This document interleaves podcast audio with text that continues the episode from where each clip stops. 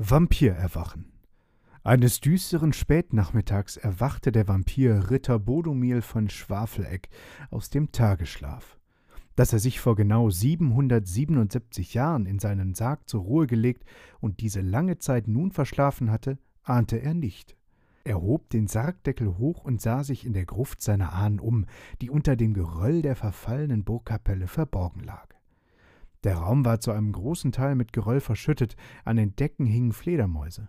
Die Grabplatten seiner Familienmitglieder waren alle geschlossen. Sie schlafen noch, brummte Budumir. Ich bin zu früh erwacht. Überhaupt, wie sieht es hier aus? Es scheint, als hätten die Horden unseres Feindes Ritter von Stinkestein hier über Tag ihr Unwesen getrieben. Ich sollte wohl besser gleich nach dem Rechten sehen. Ächzend stand er auf und tastete sich über den Schutt zu dem halb verschütteten Ausgang. Draußen herrschte trübes Nebelwetter. Bodomir von Schwafeleck blinzelte. Eins steht fest: Die Sonne hat sich bereits vom Tag verabschiedet. Ich kann gefahrlos draußen nach dem Rechten sehen. Mit angewiderter Miene räumte er Schutt und Steine weg, die den Ausgang versperrten. Dabei sann er nach Rache. Das werden sie mir büßen, diese Stinkesteins mitsamt ihren Untertanen. Ich werde mit meinen Leuten in ihre Burg eindringen. An ihrem süßen Blut werden wir uns laben, bis ihnen die Lust vergeht, nochmals in unsere Burg einzudringen. Das schwöre ich beim Geist meines Urahns Hassomil, dem Blutigen. Endlich hatte Bodomil einen Durchgang durch den Schuttberg gegraben. Mit einem grimmigen Lächeln trat er ins Freie und schaute zum Burgfried mit der Fahne, die das Wappen der Ritter von Schwafeleck trug. Was aber war das? Der Turm war verschwunden.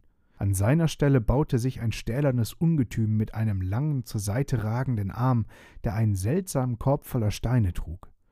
Langsam und drohend schwenkte der Arm auf ihn zu und warf ihm seine Last vor die Füße.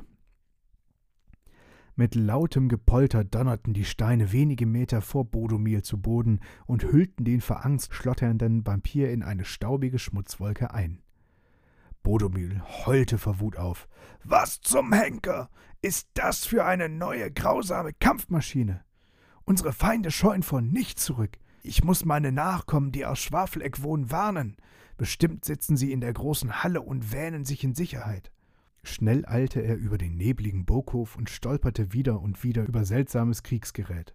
Blechkerle, die schmierig grauen Steinbrei zermalmten, und Riesenschwerter, die mit einem lauten Röhren Löcher in den Boden bohrten, hin und wieder traf er auch auf ein paar feindliche Ritter, die in ihren schreiend roten Rüstungen zwischen all den Kampfgeräten standen, miteinander redeten oder sich an kleinen Rauchstäben festhielten, die sie immer wieder zum Mund führten. Es fiel Bodomil nicht leicht, ungesehen an diesen Feinden vorbeizukommen. Er versteckte sich hinter Schutt, Steinhäufen und Kriegsgerät, und endlich hatte er den Burghof überquert. Wo aber war die Burg? Bodomir konnte die vertrauten Mauern und die Freitreppe, die zur Halle führte, nicht sehen. Er starrte verwirrt ins Nebelgrau. Eine raue Stimme riss ihn aus seinen Grübeleien. Ey, was hast du hier auf der Baustelle verloren, du Comicfigur? Ich, ich, ich bin der Ritter Bodomil von Schwafeleck, stammelte Bodomil. Und, äh, wer, wer seid ihr, mein Herr? Der Fremde in der roten Ritterrüstung brach in ein lautes Lachen aus. Oho, was für eine Überraschung! er musterte Bodomir, dessen Gesicht, Haare und Kleidung voller Staub und Schmutzflecken waren, und grinste. Haben Euer Ehren im Staub gebadet, Herr Ritter Schwafelschreck? Schwa Schwafeleck, berichtigte Bodomir den Fremden. Der aber packte ihn schon am Arm und deutete zum Burgtor. Hier wird ein Hotel gebaut und Fremde haben hier nichts zu suchen. Zieh Leine, du verrückter Ritter, aber Dalli. Verzeiht, Herr. Bodomil deutete eine Verbeugung an und machte sich auf den Weg zurück zur Gruft. Er war sehr verwirrt. Ein Hotel? Was ist das? murmelte er.